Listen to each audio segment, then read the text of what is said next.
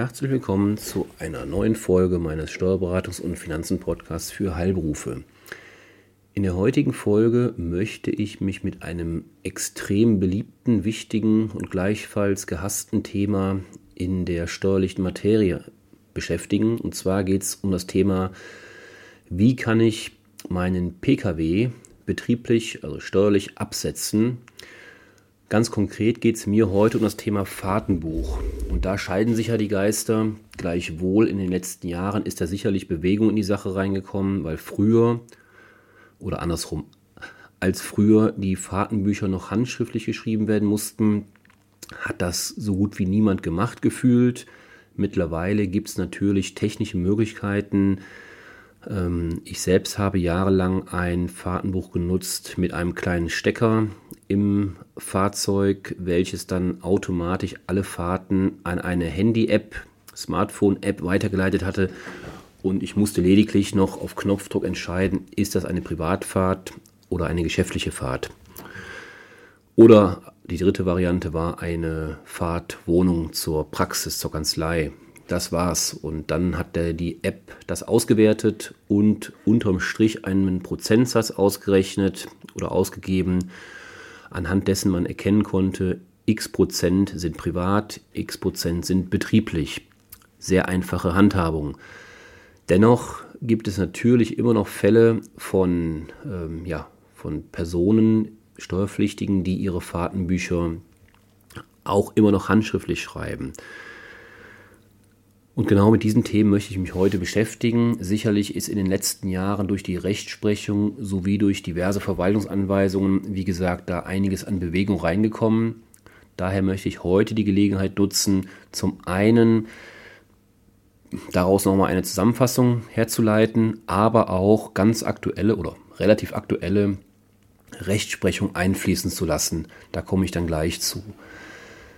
Ja, wie sind, ich fange mit den allgemeinen Anforderungen an. Wie sind die allgemeinen Anforderungen? Also das kann man im Prinzip über alle Fahrtenbücher hinweg, egal ob schriftlich, handschriftlich oder elektronisch ähm, ja, geführt, sagen. Also Grundsatz ist erstmal, das Fahrtenbuch muss zeitnah geführt werden.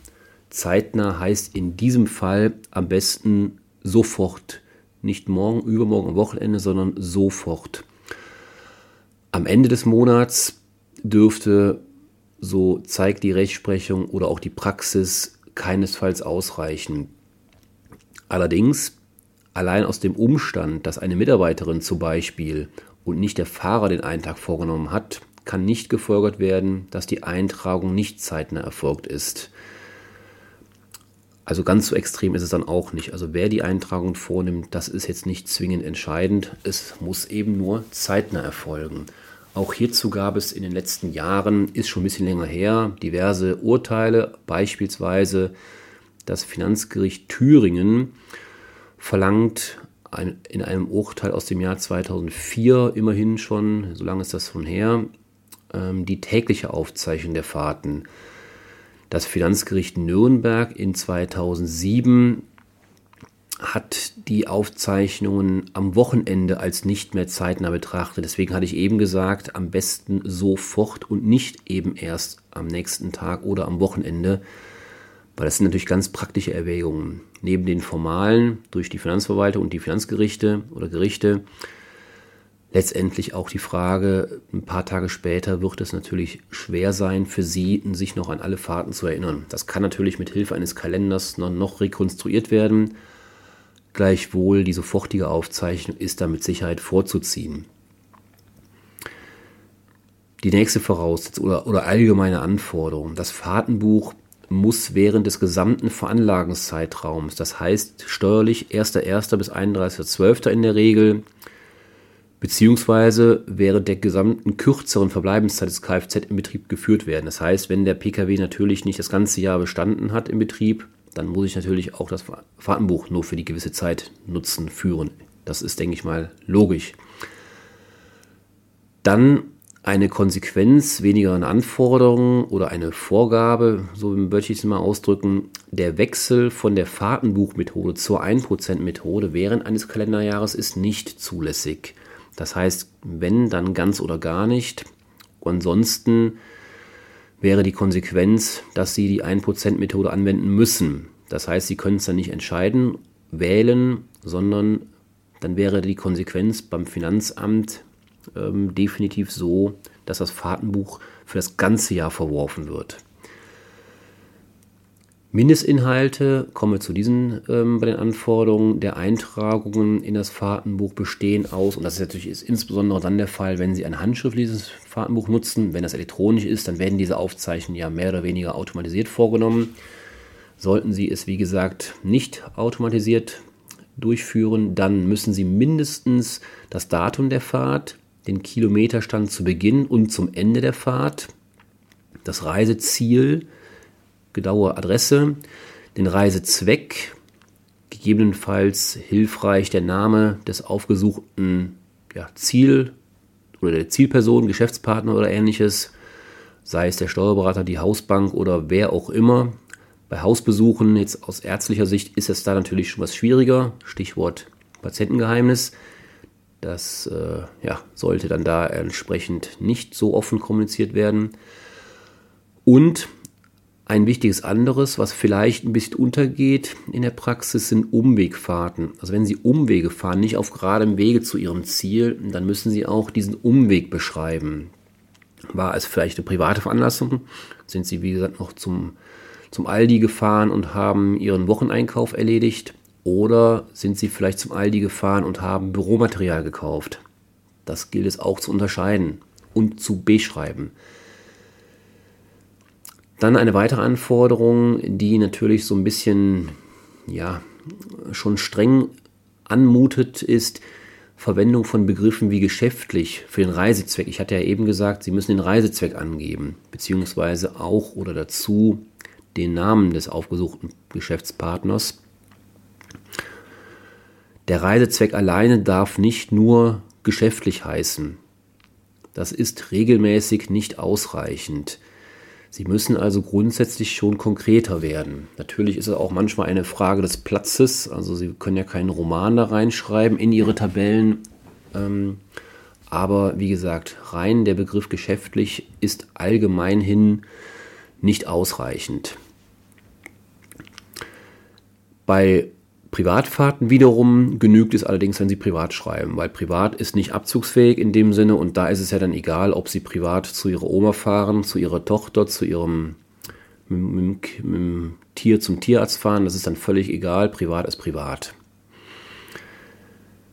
Die Fahrt zwischen der Wohnung und ihrer ersten Tätigkeitsstätte, beziehungsweise in ganz konkret ihrer, ihrer Praxis, ihrem Betriebsort, die sind einzeln mit Datum und Kilometerständen zu erfassen. Es reicht also definitiv nicht, wenn Sie am Monatsende oder am Wochenende beispielsweise eintragen, im Monat bin ich so und so oft mal zur Praxis gefahren mit den Kilometern. Das reicht definitiv nicht. Also ein Fahrtenbuch muss ganz genau geführt werden mit täglichen Aufzeichnungen. Weiterer Punkt ist, wenn sich der Ausgangspunkt einer Fahrt nicht aus der vorherigen Eintragung ergibt, ist dieser gesondert anzugeben.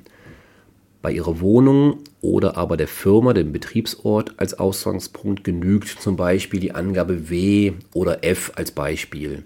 Das heißt also, auch da müssen Sie genauestens dokumentieren, von wo bis wo Sie gefahren sind, weil das Fahrtenbuch darf ja keine Lücken aufweisen. Das heißt, es muss lückenlos kilometerweise sein. Das heißt, es muss ja der aus dem Fahrtenbuch ganz genau hervorgehen, von wo bis wo sie gefahren sind. Und das zu jedem Zeitpunkt oder auch Tag und Monat.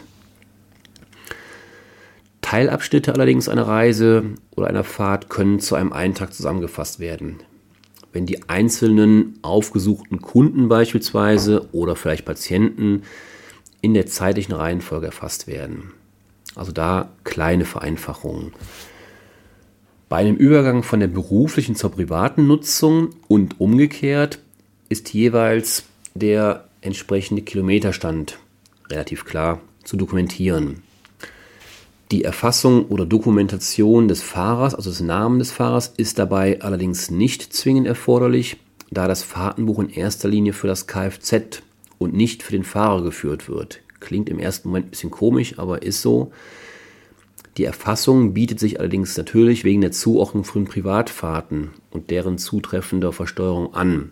Das heißt, ähm, im Normalfall wird ja der Name eingetragen. Es ist, wie gesagt, nicht zwingend notwendig, aber empfehlenswert, so würde ich es mal formulieren. Auflistungen, Ergänzungen außerhalb des Fahrtenbuchs, zum Beispiel durch Terminkalender, was ja äh, naheliegend wäre, die werden regelmäßig nicht anerkannt. Also da bitte Vorsicht. Und letzter wichtiger Punkt zu den allgemeinen Anforderungen. Das Fahrtenbuch unterliegt genau wie viele andere oder wie alle anderen Geschäftsdokumente auch der zehnjährigen Aufbewahrungsfrist oder Pflicht. Und da vielleicht nochmal ganz, fällt mir gerade bei der Gelegenheit ein, der Hinweis, diese zehn Jahre Aufbewahrungspflicht, aus den zehn Jahren können gerne mal elf oder zwölf Jahre werden. Das geht leider immer unter. Weil die Frage ist ja nicht, dass die zehn Jahre zehn Jahre sind. Die Frage ist an der Stelle, wann beginnen denn die zehn Jahre?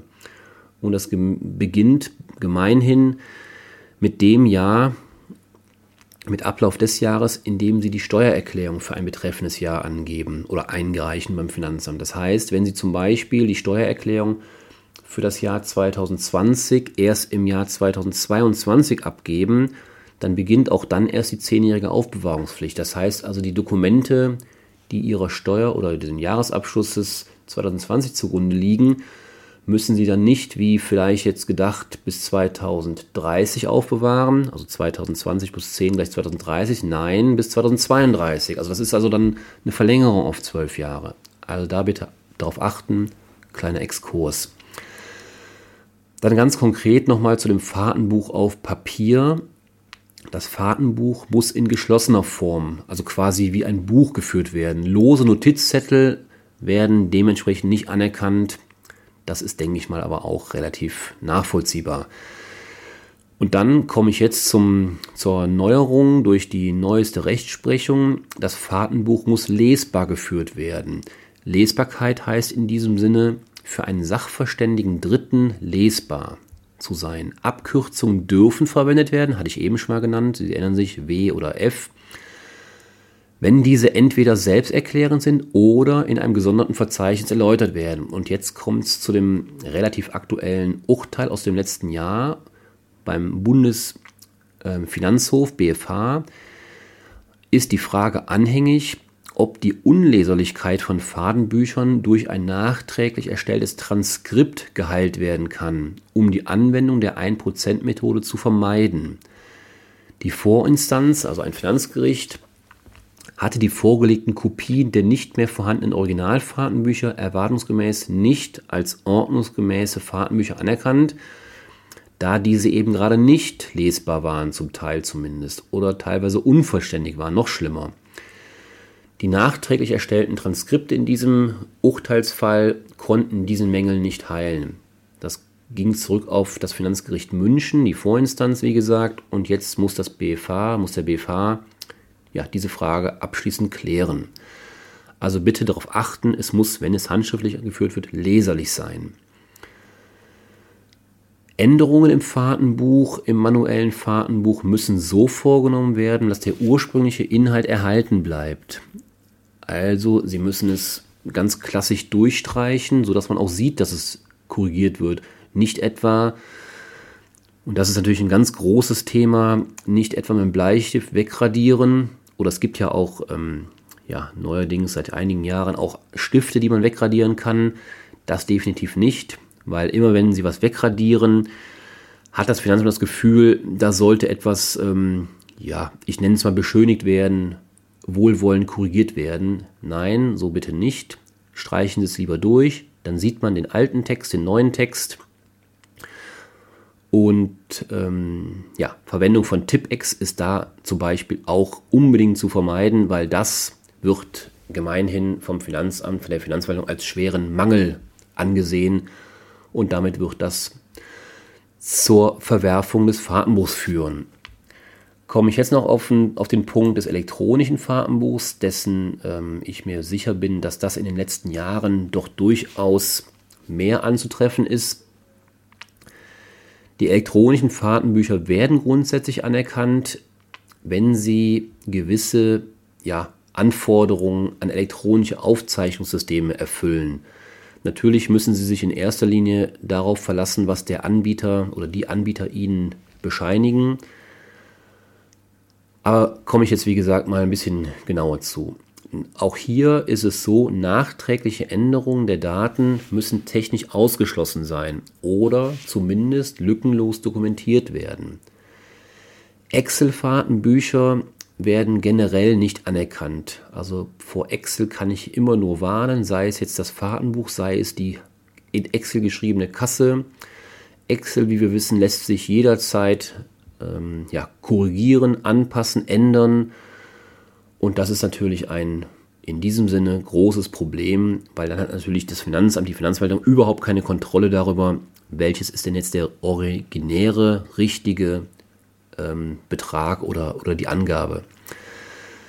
Das gleiche gilt, wenn zwar Datum und GPS-Daten festgeschrieben werden, aber zum Beispiel der Fahrzweck und das Fahrziel jederzeit geändert werden können. Das heißt also zusammenfassend, Änderungen dürfen nicht möglich sein. Die müssen ausgeschlossen sein.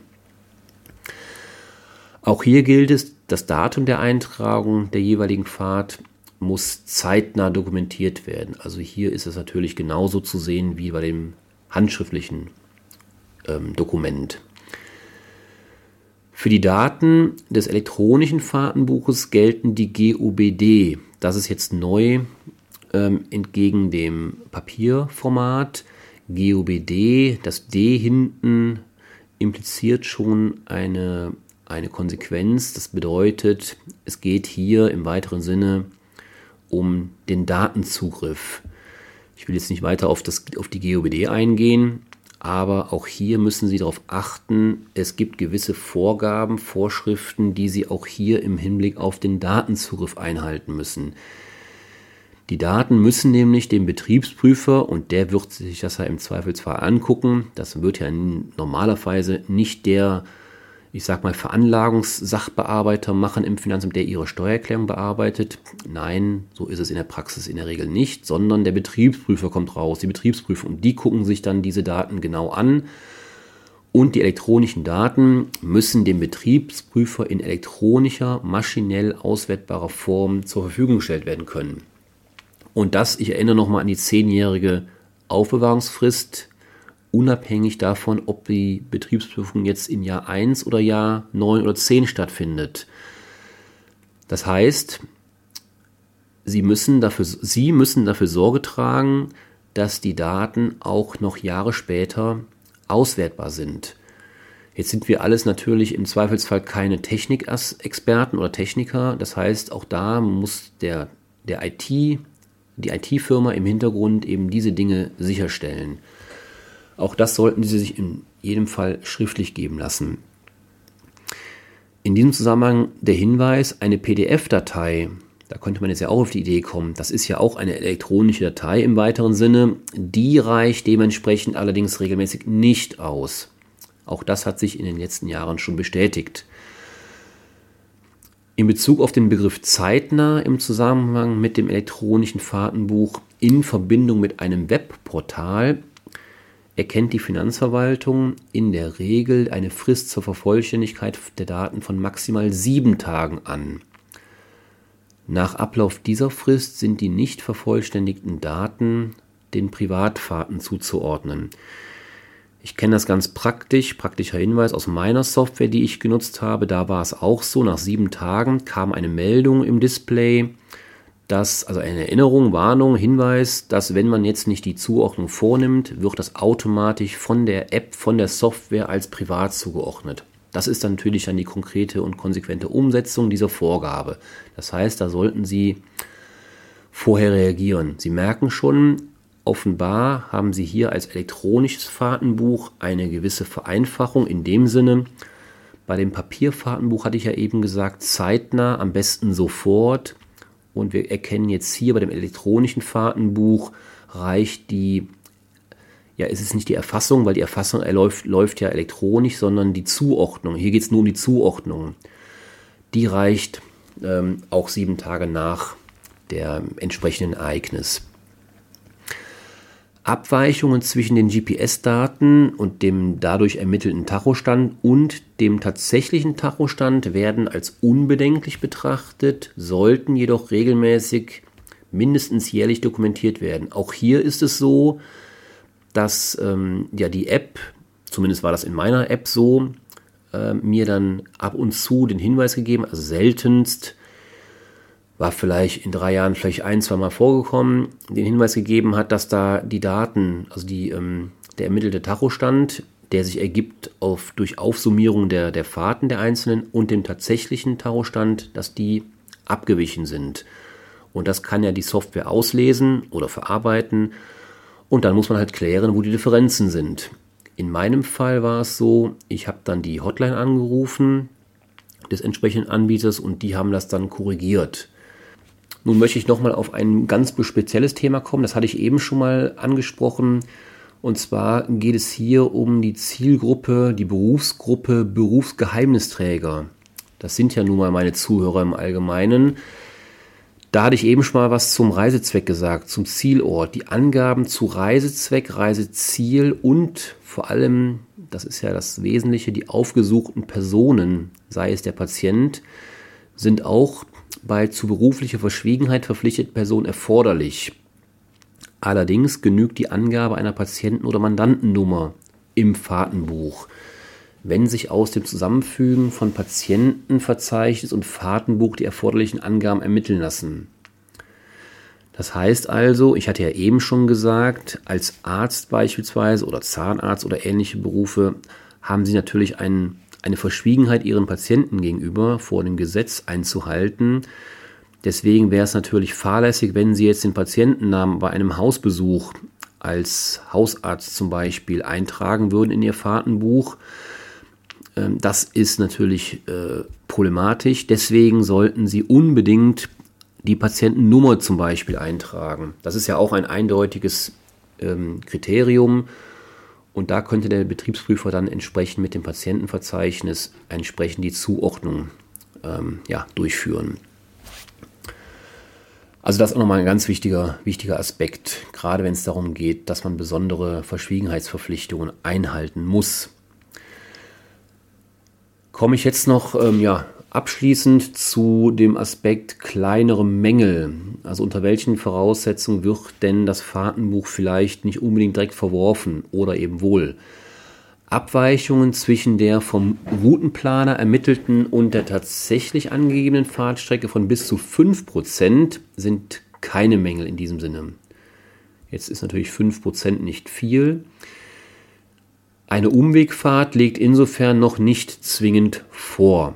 Eine 24-prozentige Abweichung spricht allerdings für das Vorliegen einer Umwegfahrt, die gesondert zu dokumentieren ist, also so entsprechende Urteile und Verfahren vor den Gerichten. Eine, ein Abweichen der angegebenen Kilometer zu den Kilometerständen von 14 Kilometer an zwei Tagen, auch hier wieder ein konkreter Fall, mit dem sich die Gerichte beschäftigt haben, und ein Abweichen der Kilometer zu den Streckenlängen laut Routenplan in 1,5 Prozent aller Eintragungen, aller Eintragungen, Entschuldigung, sind dann dahingehend kleine Mängel. Also es kommt da wirklich ganz konkret auf den Fall drauf an. Zweimalige Abweichungen des Kilometerstands laut Fahrtenbuch zu den Angaben in Werkstattrechnungen sind geringfügig. Auch hier ein kleiner Praxistipp. Wenn Sie mit Ihrem Pkw bei der Werkstatt einen Termin ausmachen, bekommen Sie, also zumindest geht es mir so, regelmäßig die Frage gestellt, noch am Telefon, wie ist denn Ihr Kilometerstand? Was passiert mit dieser Angabe? Diese Angabe wird in der Software des, der Werkstatt dokumentiert und auch in der Regel auf die Rechnungen aufgedruckt. Wenn jetzt natürlich passiert, dass der Betriebsprüfer sich die Rechnungen anguckt, und das wird er ja im Zweifelsfall tun, und dann feststellt anhand des elektronischen Fahrtenbuchs oder auch des Papierfahrtenbuchs, der kann ja genau das Datum ähm, nachvollziehen, wann sie in die Werkstatt gefahren sind. Und sollte sich dort der Kilometerstand deutlich von dem Kilometerstand laut Rechnung der Werkstatt abweichen, dann können Sie natürlich auch wieder ein Problem haben. Wie gesagt, kleinste Abweichungen sind hier als geringfügig und damit nicht beanstandenswert zu definieren, aber da müssen Sie auch darauf achten, dass Sie da möglichst genaue Angaben machen.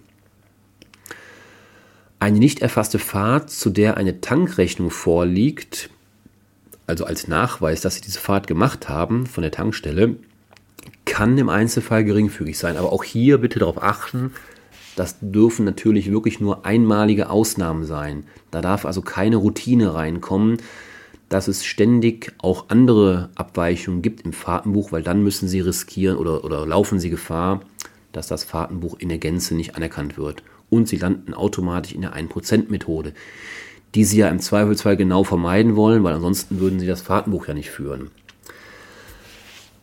keine kleinen Mängel, die eben nicht zur Verwerfung führen, sind beispielsweise gerundete Kilometerangaben. Das heißt also, Sie müssen schon sehr genau dokumentieren und, das hatte ich eben schon mal in einem anderen Zusammenhang gesagt, die Zusammenfassung von mehreren Fahrten über mehrere Tage. Also da bitte jede Einzelfahrt zwingend ähm, separat erfassen und nicht zusammenfassen. Ja, soweit die entsprechenden Hinweise. Es gibt noch ein Urteil aus dem letzten Jahr, ähm, was ich anführen möchte. Und zwar hat das niedersächsische Finanzgericht ähm, sich zu der Frage geäußert, wie ist das Fahrtenbuch bei kleineren Mängeln anzusehen? Kann es verworfen werden, ja oder nein? Und da war die Entscheidung, die Verwendung von Abkürzungen betreffend, für Kunden und Orte durchaus zulässig, was ich eben ja auch schon gesprochen hatte. Fehlende Ortsangaben bei Übernachtung im nahelegenden Hotel oder auch Abweichungen zum Routenplaner aufgrund von Umwegfahrten oder Tankstops sind in diesem Urteil oder dem Urteil zufolge kleinere Mängel, die nicht zur Verwerfung des Fahrtenbuchs führen dürfen, wenn die, insgesamt, äh, die Angaben insgesamt plausibel sind. Diese Entscheidung ist rechtskräftig und kann bei Ihnen auch zur ja, Abwehrberatung genutzt werden, sollten Sie im Einzelfall mit dem Finanzamt Probleme bekommen. Das heißt also, kleinere Abweichungen zusammenfassend oder kleinere Mängel sind vernachlässigbar. Allerdings, und das ist, denke ich mal, der Grundsatz, den sollte man beherzigen, das darf keine, ja, keine Routine werden, dass ich sage jetzt mal ständig die gleichen Mängel, auch wenn es kleinere Mängel sind, dann werden aus kleineren Mängeln in der Summe vielleicht größere Mängel. Also das bitte nicht riskieren. Und damit Sie da eben keine großen Probleme erwarten. Und das Ärgerliche ist ja, ich hatte es ja eben schon erwähnt, im Zweifelsfall guckt der Betriebsprüfer sich die Unterlagen an. Und was, was ist da die, die wesentliche Konsequenz? Die Betriebsprüfung kommt in der Regel erst drei, vier Jahre später und dann müssen sie sich mit dem Prüfer im Zweifelsfall rumstreiten über einen Vorgang, ein Jahr, was schon drei, vier Jahre her ist. Und das macht die Sache sicherlich nicht einfacher. Auch im Punkto Fahrtenbuch. Ja, das waren so die Aspekte, die ich heute in einer knappen halben Stunde Ihnen präsentieren wollte. Wie gesagt, teilweise als Wiederholung gedacht, teilweise aber auch als aktuelle Info aufgrund von neuester Rechtsprechung. Ich hoffe, Sie konnten das eine oder andere mitnehmen. Ich würde mich freuen, wenn Sie sich auch ähm, ja, entsprechend zurückmelden, ob der Inhalt für Sie hilfreich war. Und ansonsten bleibt mir nur Ihnen alles Gute zu wünschen. Bleiben Sie gesund, das ist das Wichtigste in den jetzigen Zeiten. Ärgern Sie sich nicht zu sehr, wenn Sie an der Tankstelle 2 Euro und für den Liter Benzin oder Diesel bezahlen. Und äh, auch die Zeiten gehen vorüber. Auch heute Morgen habe ich schon gesehen, die Preise sind hier wieder geschrumpft, glücklicherweise, woran auch immer es liegt. Wahrscheinlich nicht an der Politik. Die ist ja erfahrungsgemäß relativ langsam, die Ankündigungen, die da gemacht wurden, sondern es liegt wohl eher am gesunkenen Ölpreis, ähm, was ja auch den Medien zu entnehmen war. Ja, in diesem Sinne wünsche ich Ihnen alles Gute, bleiben Sie gesund und bis zum nächsten Mal. Letzter Hinweis an der Stelle, ich werde jetzt eine kleine Oster- und äh, Osterurlaubs- und Fortbildungspause machen von drei Wochen. Ähm, ich bin teilweise in Urlaub über Ostern, teilweise habe ich aber auch im Anschluss vorher und nachher eine intensive Fortbildung von morgens bis abends ganztägig durchgehend die Woche, über die ich auch sicherlich ähm, bald berichten werde. Das zieht sich jetzt über ein paar Wochen, sodass ich dann, ich glaube, das ist dann der 6. Mai, der Freitag, wieder online bin. Bis dahin, tschüss.